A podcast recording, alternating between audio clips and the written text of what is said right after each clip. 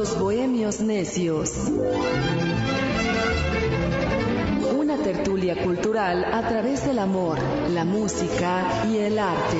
Con Rodrigo de la Cadena, Vania Carpio, Dionisio Sánchez Alvarado. Los Bohemios Necios.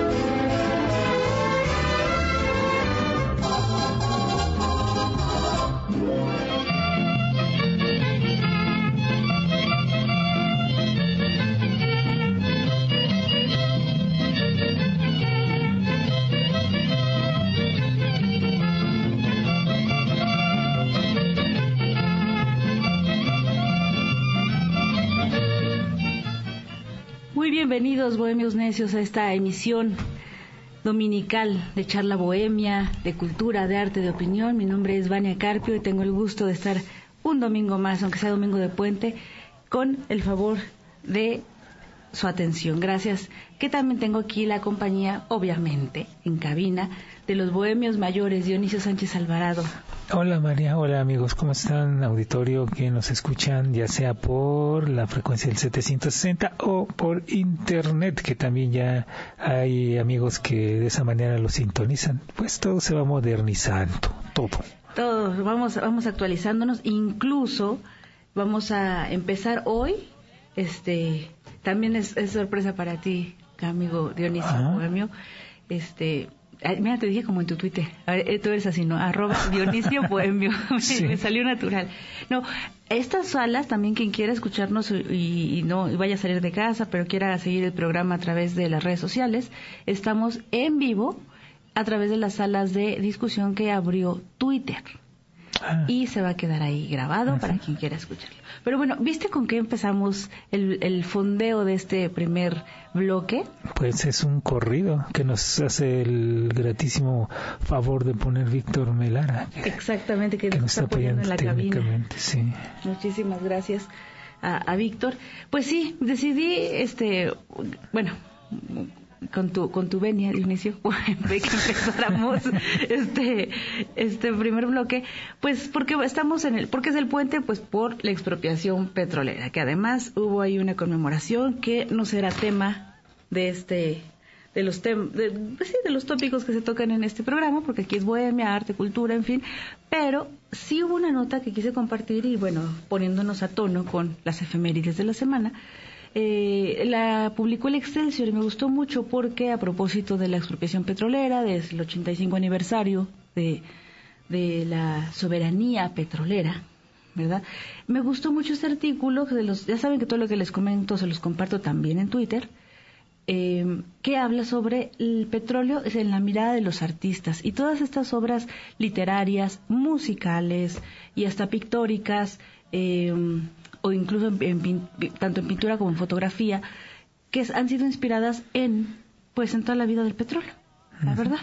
Entonces aquí hay unas, notas que me, me parecieron muy interesantes eh, y esto, esto fue eh, recomendación de Daniel Luna, es investigador, historiador del Instituto, Instituto Nacional de Naciones, de, Instituto Nacional de Estudios Históricos de las Revoluciones y en el marco de este 85 aniversario, pues quiso, quiso compartir a través de la entrevista que le realizó Excelsior, pues algunas obras, por ejemplo, yo no sé si tú conozcas, la verdad es que yo no he leído ninguna, pero me, me llamó la atención, el Panchito Chapopote de Javier Icaza. Ah, no.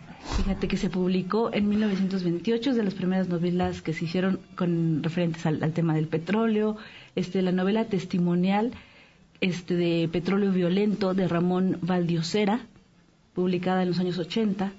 De Ramón Valdiosera, el, el, caricaturista. Así dice aquí, me dice, mira, que él vivió en carne propia las transformaciones a consecuencia de explotación petrolera. Sí, bueno, Ramón Valdiosera fue este un gran caricaturista eh, de los legendarios, de los legendarios que, que hicieron cualquier cantidad de, de, de, tiras cómicas y de revistas que trabajó en todos, inclusive pues sí les tocó vivir, les tocó vivir esa época porque bueno, fue la época en la que los pepines y todas estas cómics o estas revistas estaban de moda. Pues fíjate que también hizo entonces esta novela.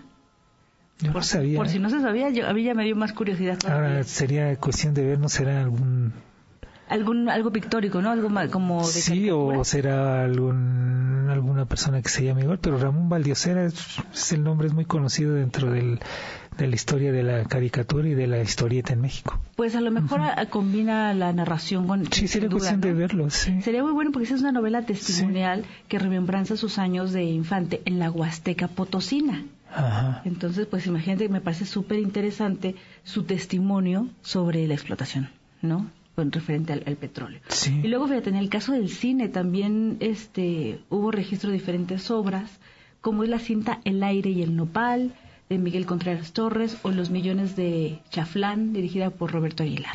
Sí, el cómico. Exacto. Entonces, pues mira, me pareció muy interesante. Hay otras obras que también nos recomienda mucho.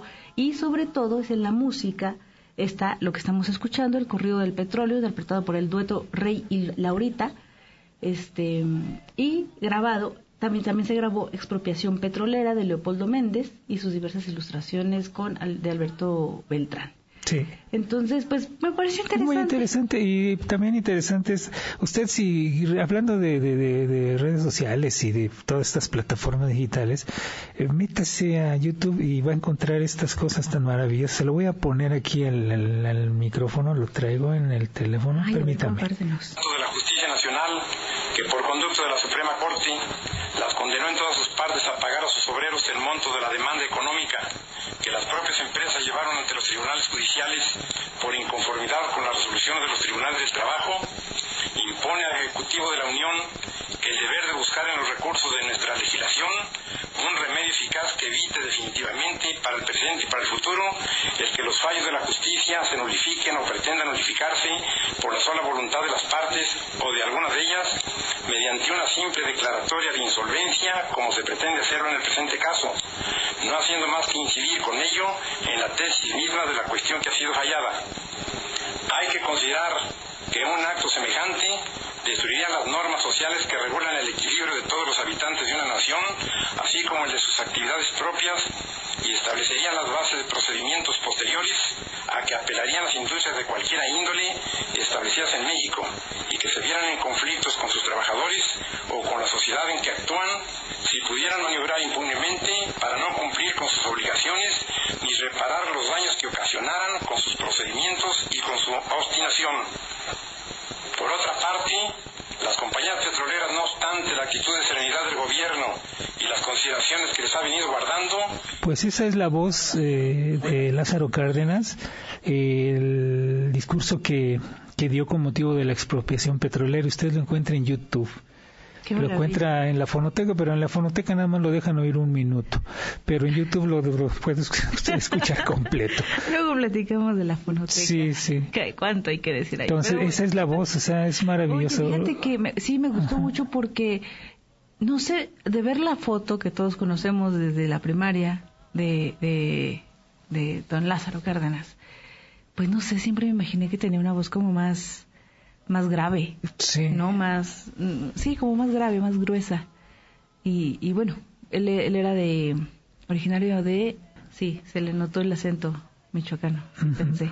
Pues ni hablar, esas son las, las, las, recomendaciones y nuestra conmemoración con respecto a la expropiación petrolera, pero pues también lo único que sí quiero apuntar sobre la, la concentración y, el evento este masivo que hubo ahora en el Zócalo, eh, con el pretexto de la expropiación petrolera y su aniversario número 85, es que pues fue coyuntural con el fallecimiento de este gran periodista Carlos Payán eh, Belver, que fue el fundador de la jornada. De la jornada, sí. Y pues dada la, la envergadura del personaje en cuestión, en el acto protocolario, ceremonioso del actual presidente, pues sí se hizo mención de, de, esta, de esta desfavorable noticia. Y bueno, se les rindió un pequeño momento de, conmemoración y de homenaje, ¿no? Sí, es obvio porque es de los periódicos alineados al régimen. Además, además. Además, ¿no? Que recibe el periódico no sé cuántos millones de pesos al mes, entonces... yo no quiero ni acordarme, ya me... Sí, ya, hasta me dieron ganas de poner un periódico. Oye, sí. Y alinearme. Y alinearte, ¿no? y alinearme. ¿Por esa cantidad sí, te alineas? Pues, como decían por ahí, no cualquiera aguanta un cañonazo de 50 mil pesos, decían entonces. Pero fíjate que sí, claro, parece, pues sí tienes razón, es obvio que haya sido con esa, con esa vehemencia. Pero, pero, perdón. Sí. Eh, eso no le quita lo gran periodista que fue. Exactamente. O sea, quisiera, pues así brevemente, decirle que fue senador por el PRD, formó parte de la COCOPA, autor del Memorial del Viento, fue reconocido con el Premio Nacional de Periodismo Francisco Zarco en el 92, este de la Universidad Juárez de Durango, el Premio Especial de Honor en el 94 y en el 95 del Club de Periodistas de México, al cual eh, pertenece nuestro bohemio mayor también, eh, Rodrigo de la Cadena, que también ha sido eh, galardonado por parte de ellos, y fue doctor honoris causa por la Universidad de Guadalajara en el 2013, entre entre muchos, muchos reconocimientos, sí. Y leí yo en Twitter, en varias plataformas, sí, el, el, eh, los comentarios lamentando esta muerte y periodistas muy importantes diciendo eh, lo grande y lo, lo, lo, lo, buen periodista y las bases que sentó para, para muchas cosas este hombre. Fíjate este, que al, más al ratito que, si tú me lo permites, vamos a comentar algo acerca del periodismo actual, referente a lo que dices, a las bases que sentaron los grandes del periodismo, como él, como, como don Carlos Septién, en fin, ¿no? Pero, por ejemplo, respecto a él, ¿a te, tocó en, en esa época leer, estar con él, algo así? No, no, no, yo... Algo, algo que te haya llegado de él.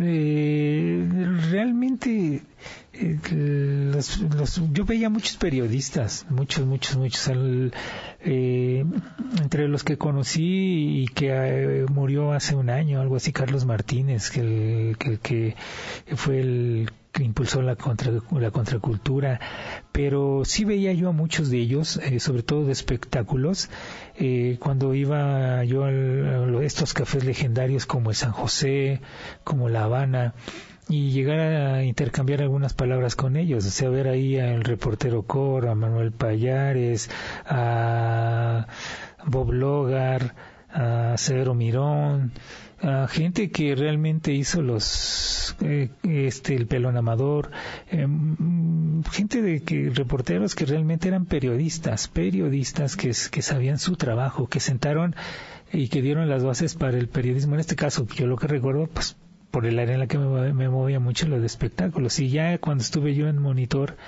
eh, bueno, en Monitor en Radio Red y que tenía yo contacto con la gente de Monitor eh, de Radio Red, pues sí, ahí vi a muchos periodistas. Escuché a muchos periodistas y, sí los veía yo. Y... Fíjate que un día sería bueno hacer un programa especial, si, si te parece bien, sobre ese debate que hay sobre qué es o qué no es un periodista.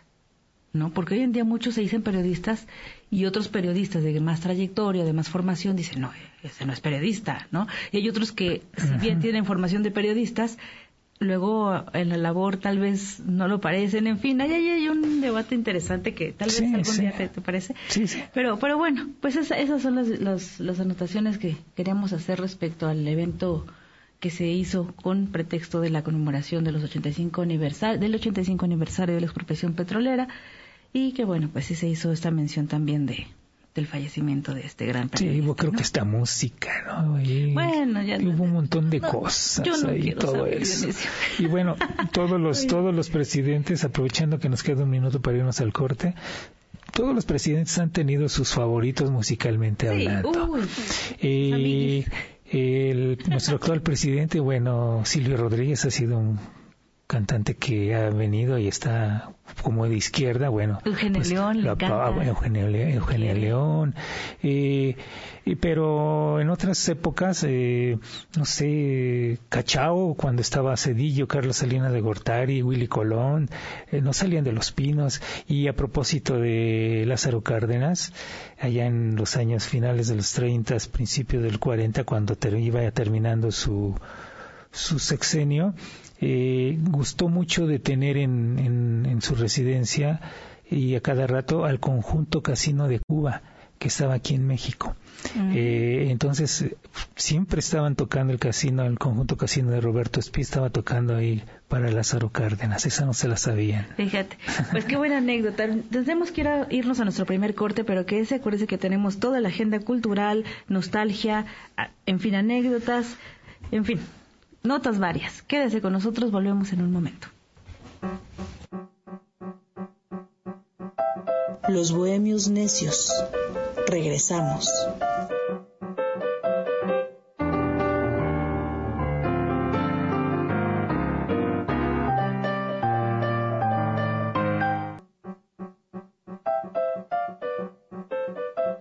Ya volvemos con Los Bohemios Necios.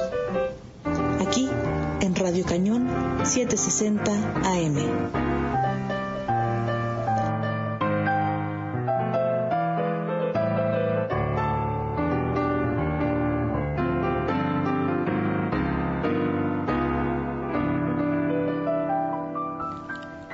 Estamos de vuelta, queridos bohemios necios, aquí en nuestro segundo bloque. Apenas estamos empezando con los temas importantes. Gracias por su sintonía. Recuerde que puede contactar con nosotros a través de nuestras redes sociales, eh, sobre todo en Twitter, Facebook, Instagram, eh, YouTube. Es arroba radiocanon 760 AM, eh, arroba Dionisio Bohemio y arroba Vania-RC, arroba Rodrigo DL Cadena. Y bueno, creo que tenemos un audio muy especial que nos trajo Dionisio. Es preocupante leer que, según dicen algunos expertos, el coeficiente intelectual en el mundo está disminuyendo. Y muchas pueden ser las causas de este fenómeno. Una de ellas, comentan, podría ser el empobrecimiento que ha tenido nuestro lenguaje. Y esto lo, han demostrado con varios estudios, que la disminución del conocimiento del léxico y el empobrecimiento de la lengua no solo se trata de la reducción del vocabulario utilizado, sino también de las sutilezas lingüísticas, así dice este texto, que permiten elaborar y formular un pensamiento complejo. Y en este momento viene a mi memoria eh, lo que teníamos antes. Nosotros teníamos antes en la radio, en la radio, en la televisión, se mucho y hubo un periodista llamado, bueno, apodado Severo Mirón, este periodista hizo una serie de, aportes, eh, sobre todo en los programas de radio y televisión, con aquella serie de Plática en un libro. ¿Se acuerdan ustedes de esto? Que los invito a que escuchemos una parte. Vamos a escuchar esto, amigos de Radio Cañón, del 760 de los Bohemios Necios. Vania, vamos a escuchar esto. Eh, es un fragmento de Platícame un libro.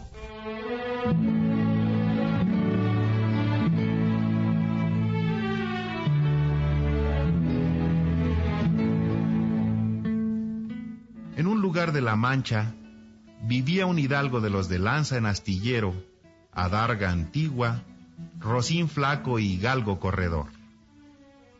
Este señor, de algo más de 50 años de edad, se llamaba don Alonso Quiján. Vivía de una hacienda heredada que, sin hacerlo rico, le daba para vivir. A pesar de su edad, sentía gran emoción en leer libros de aventuras cosa que hacía de día y de noche. Quiero aclarar que así como hoy los niños y aún los adultos se embelezan y vibran con las aventuras de toda esa extraña y profusa colección de personajes de historietas, de televisión y de cine, que son el Superman, el Batman, Flint o el Agente 007, los niños, y aún los adultos de esa época, y entre ellos don Alonso Quijano, sentían un gran placer en devorar esas lecturas de héroes absurdos que podían ellos solos arreglar todos los conflictos de la tierra. Amadís de Gaula. Bueno, eso que escuchamos es un fragmento, es una parte pequeña de uno de los cientos de, de programas que hizo Severo Mirón para la radio, para la televisión, de la serie de Plática un libro, pero también esto lo, lo hizo también él en, en, un, en libros, en un libro, bueno, que Es la serie de Platican un libro en donde Severo Mirón reunió en 150 volúmenes casi 10.000 resúmenes y reseñas de las obras de literatura mexicana y universal que él platicaba, así como lo escuchamos en este, en este audio, así él lo hacía. Yo lo recuerdo, lo recuerdo, pasaban en muchas estaciones de radio, diferentes horarios, yo lo recuerdo, recuerdo mucho esto. Eh, entonces, nosotros todavía tuvimos a los que nos gustaba oír radio, eh, oíamos a Severo Mirón y de alguna manera estábamos absorbiendo y bebiendo lo que es la literatura universal, la literatura de México. Creo que eso es algo que se ha perdido, ya no se, ya no se da.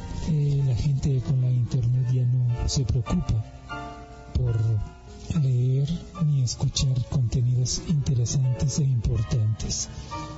Es lamentable, pero bueno, los quiero dejar escuchando un poco más de Severo Mirón con esto que es Platícame un libro, un programa que se transmitía, repito, se, transmitió hace muchos años en la Radio de México, también en la televisión, y que escuchábamos a diferentes horarios y en mi caso yo me la pasaba buscándolo en diferentes estaciones. Este es Severo Mirón, que también era compositor, esto es Platícame un libro. Mal que queriendo, y a condición de que el duque lo nombrara gobernador de la ínsula barataria, el buen Sancho se hinchó las posaderas a manazos. Para burlarse el duque, preparó un escenario para la comedia. Pero se llevó la gran sorpresa al comprobar que Sancho tenía más juicio y prudencia para el mandato que muchos famosos gobernantes. Pero como no ha de haber gloria cumplida en este mundo, su buen gobierno tuvo un final desgraciado. En vista de tamañas aflicciones, Don Quijote determinó establecer una pausa de un año en sus correrías, el cual pasaría apacentando ovejas en su hacienda, y adoptando el humilde nombre de Pastor Quijotis. Pero no pudo dar cumplimiento a su deseo. Las cosas humanas no son eternas. Y al Pastor Quijotis se le arraigó una calentura que lo tiró seis días en la cama. Esta fiebre obró el milagro de volverlo a sus cabales, pues reconoció sus disparates y locuras, abjurando para siempre de los libros de héroes vanos. Ya no soy Don Quijote de la Mancha, sino Alonso Quijano el bueno, el bueno que siempre he sido. Y llegó el último momento de Don Quijote. Entre lágrimas de los que ahí se hallaban, dio su espíritu quiero decir que se murió.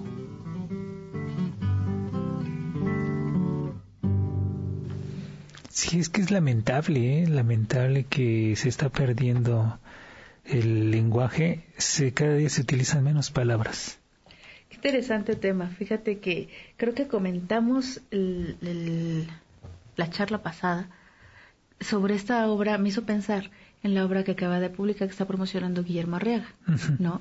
Y, me encantaría poder preguntarle cuántas palabras le costó trabajo deshacerse para poderse estacionar y adecuar al lenguaje que se usaba en 1800, en 1700, no había muchas palabras que no que no que no se utilizaban o que todavía no estaban como se dice romanceadas, ¿no? Que se utilizaban de una manera fonética distinta. Sí, claro. Entonces es, es un es un fenómeno muy muy interesante y y, que además acompaña y da, es como testigo de, la evolución del pensamiento, de la sociedad, de, las relaciones interpersonales, eh, también de la vida cultural, ¿no? Entonces, no sé, creo que me, gustó, me gustó mucho este. Sí, es que sí, el, el, lenguaje va cambiando. Si bueno, simplemente podríamos buscar en un rato o al próximo programa, este, o hágalo usted en su casa, busque si tiene internet, busque textos de Isabel la Católica y de Fernando de Aragón, y hay cosas que no va a entender. Sí, sí, claro. No va a entender, no, no las va a entender. Y sí, muchos sí, una gran parte sí las va a entender, pero yo digo que un 50 o 45% de lo que escribe, como, como se hablaba, no lo van a entender. Fíjate que me haces pensar, ahorita antes de irnos al gordo te comento que me dio curiosidad, vi, vi una serie, ya tiene tiempo, sobre la vida de Simón Bolívar. Y me llamaba mucho la atención que realmente está muy bien adaptada y retomaban, pues él escribió miles y miles de cartas, tratados, en fin, ¿no? Y la retomaron y el actor hizo un gran papel recreando su forma de ser, de hablar, de expresarse, en fin. Entonces eso me causó curiosidad, así como dices tú, busqué en internet los, sus declaraciones, cartas, así. Y sí, tienes que estar con la mente muy, muy atenta para lograr entender el mensaje que está dando. Era un, castellano muy distinto. Sí, por supuesto. Además culto, ¿eh? Muy culto, pero con palabras y una, una sintaxis muy diferente, muy especial y bonita. A mí me, pues a mí, me gusta, sabes que soy bohemia.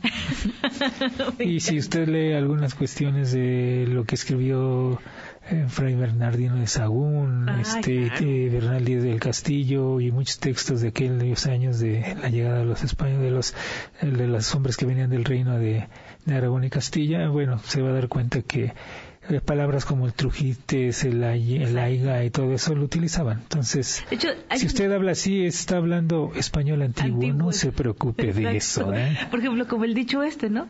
A lo que te truje chencha, a eso, la gente no sabe que, que, se está refiriendo el truje, es a lo que te traje. Exacto. Bueno, nos vamos a un corte, regresaremos aquí al 760 con los bohemios necios. Contáctenos. Multilínea 55 55 18 77 60. Twitter, Facebook, Instagram y TikTok arroba Radio Canión 760 AM. Y escúchenos en vivo a través de www.radiocanion.com. Regresamos.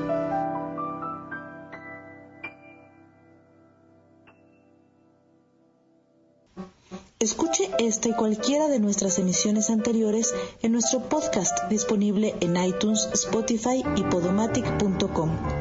Continuamos.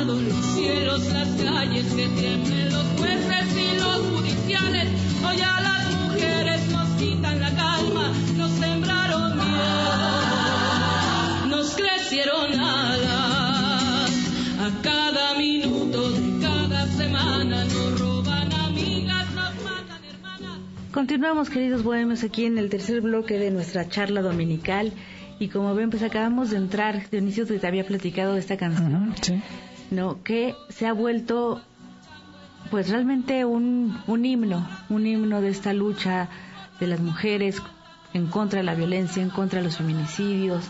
Esto lo, lo compuso, lo interpreta Vivir Quintana, se llama la, artista. Y bueno, viene a cuento porque les quiero contar este con este fondeo que ella ya llegó a tal a tal popularidad con este tema que esta canción que se llama Canción sin miedo llegó al Festival Interamericano de Cultura Musical el Vive Latino como coloquialmente se conoce. Entonces me llamó mucho la atención, me gusta porque el único, el único apunte que quiero hacer, porque ella misma lo hizo en las entrevistas que realizó, es que más obviamente no es una canción de, entretenimiento, ¿no?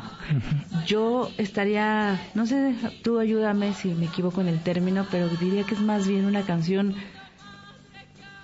de, pues sí, un poco de protesta, de exigencia, de vehemencia, de respeto, de conmemoración por las que ya no están, ¿no? Que no se les olvide. De hecho, hay una frase que dice, no olvide sus nombres, señor presidente, ¿no?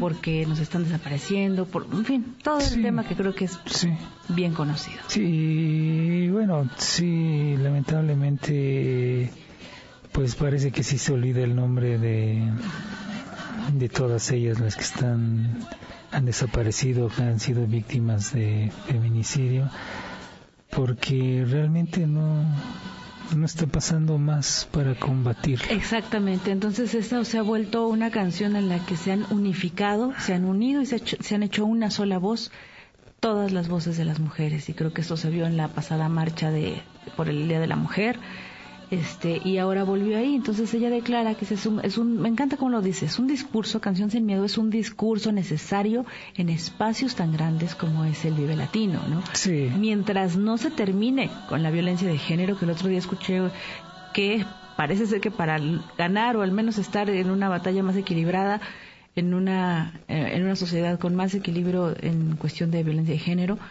nos faltan como 200 años. Me, me, me, espantó ese, ese tema que también creo que podemos ahondar más adelante. Pues mientras, imagina, 200 años de evolución de pensamiento. No puedo creer que para llegar a, a donde deberíamos estar nos falte tanto. Dice, no sé, que no se mientras no se termine la violencia de género, hay que seguirlo denunciando y esta canción estará vigente. Casualmente en los periódicos salió un mapeo eh, en las estaciones del metro, las, las estaciones del metro que son donde sufren más agresiones sexuales las mujeres. Eh, debo decir que bueno hicieron un mapeo en, las estaciones del metro.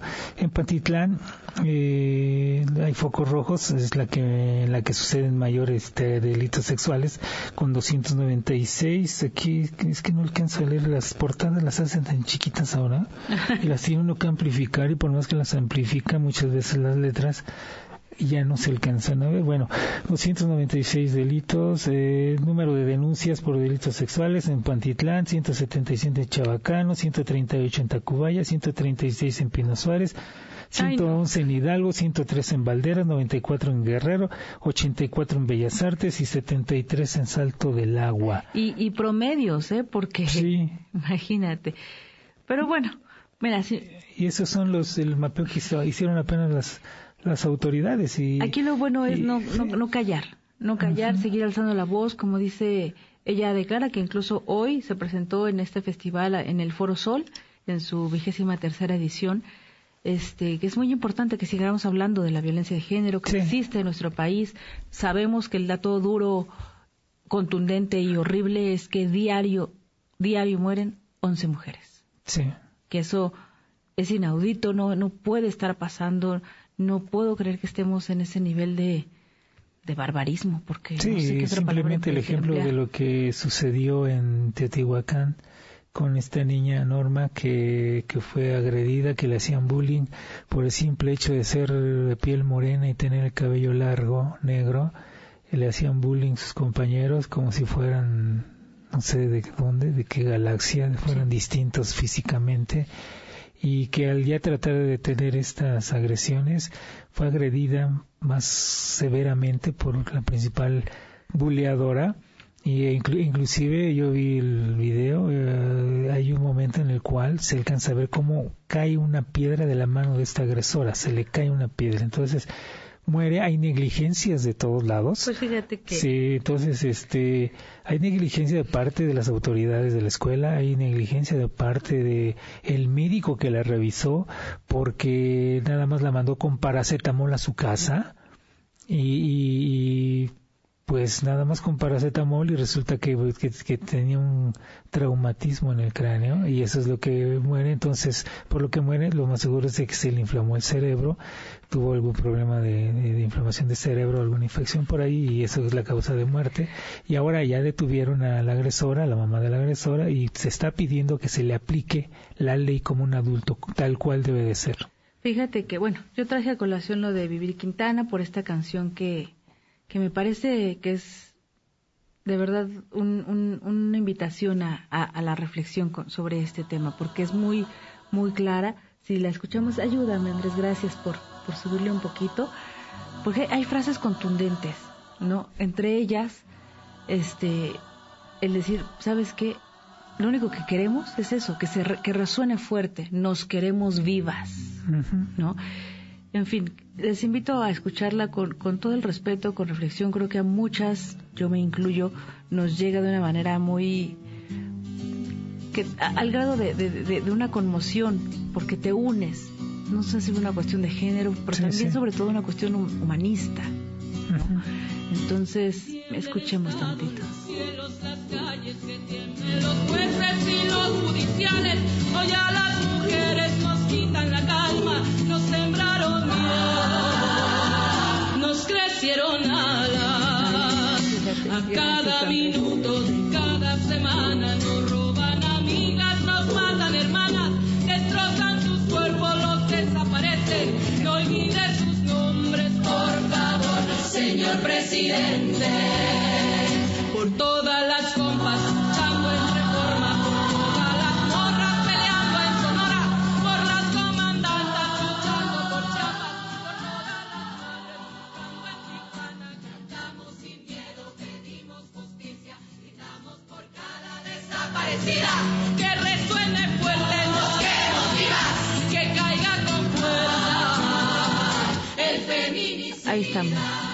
Digo, esas son las, las frases que me ayudan a conmemorar a la gente, a, a, a, las mujeres, como dices tú, la mujer del metro, la mujer que está no, tiene que ser la que está en la, empresa luchando por ser reconocida, ¿no? Las que estamos de a pie todos los días luchando por, por un, un, pequeño lugar en esta sociedad. Sí, fíjate que, perdón, es que ahora ya es más, se, se hace, se ve más claro todo.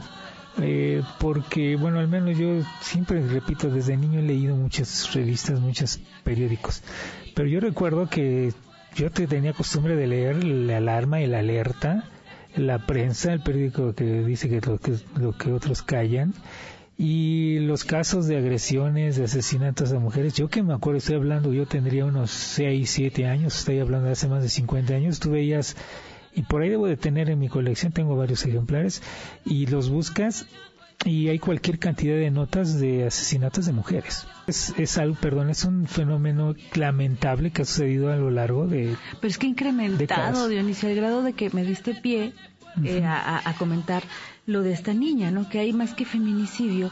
El tema que me preocupa en ese, en ese aspecto eh, es que creo que es el tema radical, que entre las mismas mujeres se genere violencia estos sentimientos de envidia, de, bullying, de acoso, de, de, ponerle el pie a la otra porque te molesta algo de ella, ¿no? Que psicológicamente dicen que si algo de la otra te molesta es porque refleja algo tuyo, ya sea algo que te molesta de ti o algo de lo que careces y quisieras tener. Pero que yo no sabía, y te agradezco el punto que, que nos compartes, pero me imaginé el por qué era el acoso. También vi ese video fatal y, y me, desgraciadamente yo creo que no solo yo, muchos nos, nos identificamos, muchos que vivimos bullying, nos identificamos, a mí me dolió profundamente y lo que yo leí en la nota es que se sabía que ella vivía bullying por parte de esa compañera durante todos los días de su, de su escolaridad. Y el día que la enfrentó, el día que decidió defenderse, ¿no? Que para eso, créeme, inicio se requiere valor, se requiere coraje, decir un día por, por amor propio y por ego, ¿sabes qué? Voltear y en vez de huir y llorando, voltear y decirle déjame en paz, ese día perdió la vida, ¿no? Entonces, pues me, parece bien que ella, que la haya enfrentado y pues que descanse en paz. Volvemos después del corte con la recta final de esta charla bohemia. Síganos en Twitter, Facebook e Instagram, arroba Rodrigo DL Cadena, arroba Dionisio Bohemio, arroba Vania-RC. Regresamos.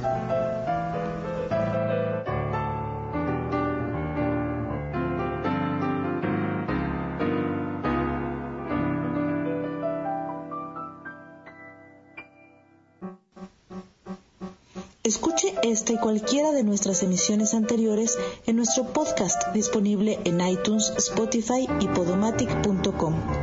Continuamos.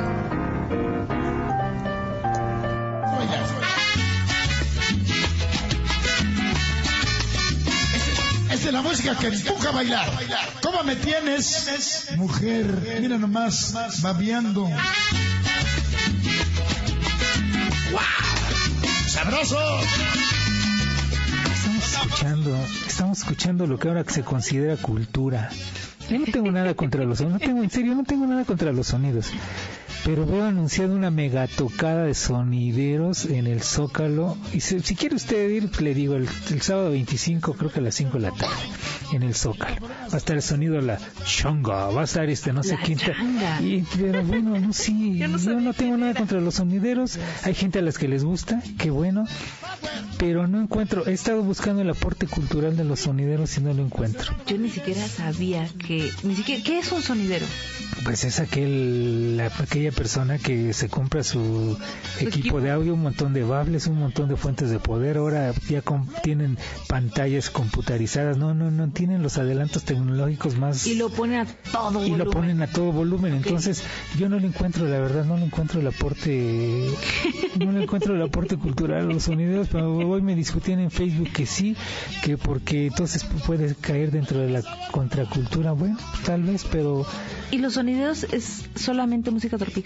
No, de todo. Hay, hay unos que ponen rock, hay otros que ponen. Hay, hay, hay sonideros que ya son más versátiles. pero escuché que la changa es la más famosa. La changa, y este, bueno, yo creo que fomentan más el aporte, dan una parte, un rescate cultural, tal vez, sí pero de Colombia y de Puerto Rico y de otros lugares, pero de México yo no me encuentro que hagan un rescate cultural de nada los sonidos, pero bueno, con todo respeto, qué bueno que existen, qué bueno que tienen trabajo y qué bueno que va a haber una mega tocada sonidera y que lo disfruten. Ahí te voy a ver, Dionisio. Yo la verdad a mí no me no no me gusta mucho escuchar música a todo volumen no le encuentro caso, pero bueno, no le encuentro el aporte al medio metro del sonido pirata, no le encuentro ningún aporte cultural o artístico, pero bueno, mejor vámonos a una época que dejó mucha historia y que dio aporte artístico. Y te encanta. Y dio aporte de otra forma también dentro de la cultura de popular de este país. Vania. Pues sí, mira, ahorita que estoy pensando, tratando de forzarme de un tema que realmente desconozco, me, lo, reconozco, eh, no, no, no, no, no conozco esta cultura, si se le puede llamar así, de los sonideros, pues yo creo que si promueven algo de ser justamente, no musicalmente, sino esta, estas costumbres de, de, de reunirse de, en colectividad, ¿no? ¿no? Y promover un espacio pues recreativo sano y yo creo que eso sería lo positivo que podríamos rescatarles, que sí espero, por favor, que siempre sea sano. Todo volumen, incluso el volumen ya no es de contaminación un poquito auditiva, pero bueno. Que sea la única contaminación que den. pero fíjate que además antes, ahora sí que antes de que se me olvide, el hashtag déjenme le cuento. me encantó tu hashtag que nos propusiste a propósito de lo que comentábamos el, el bloque pasado de pues este tema tan serio y doloroso que son los feminicidios, algo bonito es que eh, acaban de, de, publicar una obra, una novela, que está inspirada en la vida del cabaret de los años 50, o sea, en la época que tú estabas refiriendo hace ratito, en concreto del cabaret este Waikiki. Ana García Bergua y Alfredo Núñez. Lanz gira, giran en torno su, su novela al asesinato de Katmandú, que es el personaje principal de la novela, que recrea una vedette mexicana. Entonces esta, esta novela me llamó la atención por dos, por los dos temas. Una, porque esté, dice, aunque es su ficción de en tiempo y lugar, inspirada en el legendario Waikiki, ¿no? que fue de, las, de los lugares emblemáticos de la época de los cabarets, y que a la vez esté inspirada en este tema, ¿no? De un feminicidio de una mujer mexicana que se dedicaba a ser vedette, ¿no? Y su muerte ocurre a manos de un ex amor. O sea, al final es una novela. Sí. ¿No? Pero creo que viene a cuento para la reflexión que decíamos, para ver lo que tú comentaste hace ratito también de que está obviamente la violencia contra la mujer, el machismo, cuántos años tiene arraigado. y, y, y, no es nuevo, por supuesto, pero sí preocupa que sea exacerbado y además las formas. Sí. Pero me llamó la atención y tú que eres un experto en estas cuestiones de nostalgia, ¿Habrá existido algo parecido? Yo creo ah, que claro sí, ¿no? Sí, claro, por supuesto. Yo lo, dijiste hace unos minutos, eh, obviamente yo me trasladé inmediatamente al asesinato de Sumu Kei, que fue una, la hermana de Margot Su, aquella que, que, este, que tuvo como fue propietaria durante un tiempo del Teatro Blanquita.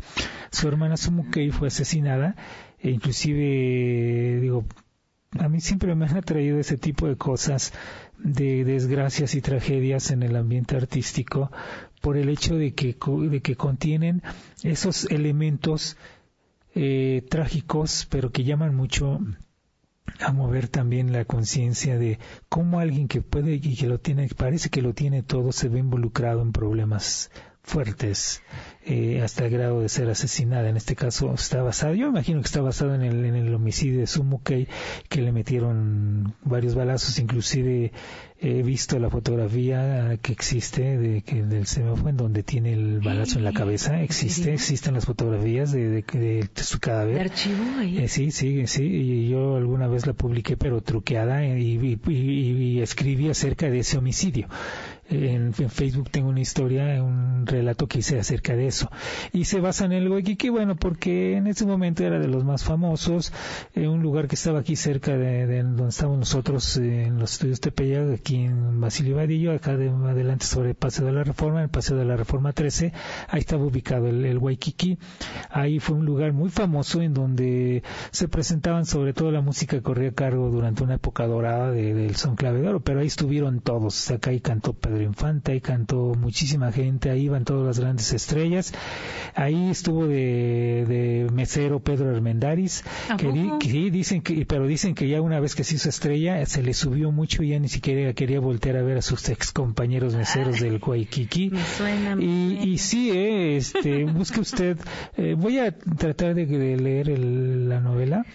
Pero me imagino que está basada en, la tragedia de Sumuke. Te imaginas perfectamente bien lo que es saber, por eso te admiro y te respeto tanto, mi querido Dionisio, porque acabo de ver exactamente que dice, su personaje, el asesinato de Katmandú, fue inspirado en Sumukei. Sumukei, sí. ¿no?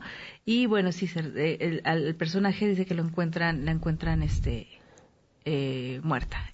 Sí. Eh, en torno a eso se desarrolla. En torno a eso, sí, sí, eso es lo que yo me imaginé inmediatamente, porque sí fue algo, fue algo, un hecho real, un hecho real que dio. ¿La encontraron así, muerta en su camerino? Mm, no creo que no me acuerdo si fue en su camerino, creo que estaba en su casa, pero sí fue un voy a, buscarlo nuevamente. Ya escribí yo acerca de ello no no recuerdo pero ya escribí. sí ya escribí de eso hace mucho tiempo entonces se lo, voy a buscar otra vez la, la, pregunta que nos invita a leer la novela es que dice los clientes y la prensa una vez que encuentran a Katmandú que hace alusión a a, este, a la que tú me comentas se llama. Sumukei, Este, eh, bueno, los clientes de la prensa se hacen la pregunta de si existía un motivo para matarla. Eh, hubo un problema ahí sentimental eh, y sí, pasional? sí. Así como también el de muchos otros, un cómico que también asesinaron en un hotel en, en Tampico y que el agresor salió libre porque era muy influyente, pero se nos acabó el tiempo. Se nos acabó el tiempo, se nos acabó el programa, de verdad que siempre nos, nos faltan horas para hablar de cultura. No, lo último, nada más les quiero invitarnos el periodo en, la exposición de Cartier, ya platicaremos de ella, de las joyas de Félix. De, María Félix, ¿no? Pero bueno, muchísimas gracias por su atención, gracias Andrés Saavedra y gracias Dionisio. Gracias Mania, gracias a ustedes, hasta luego.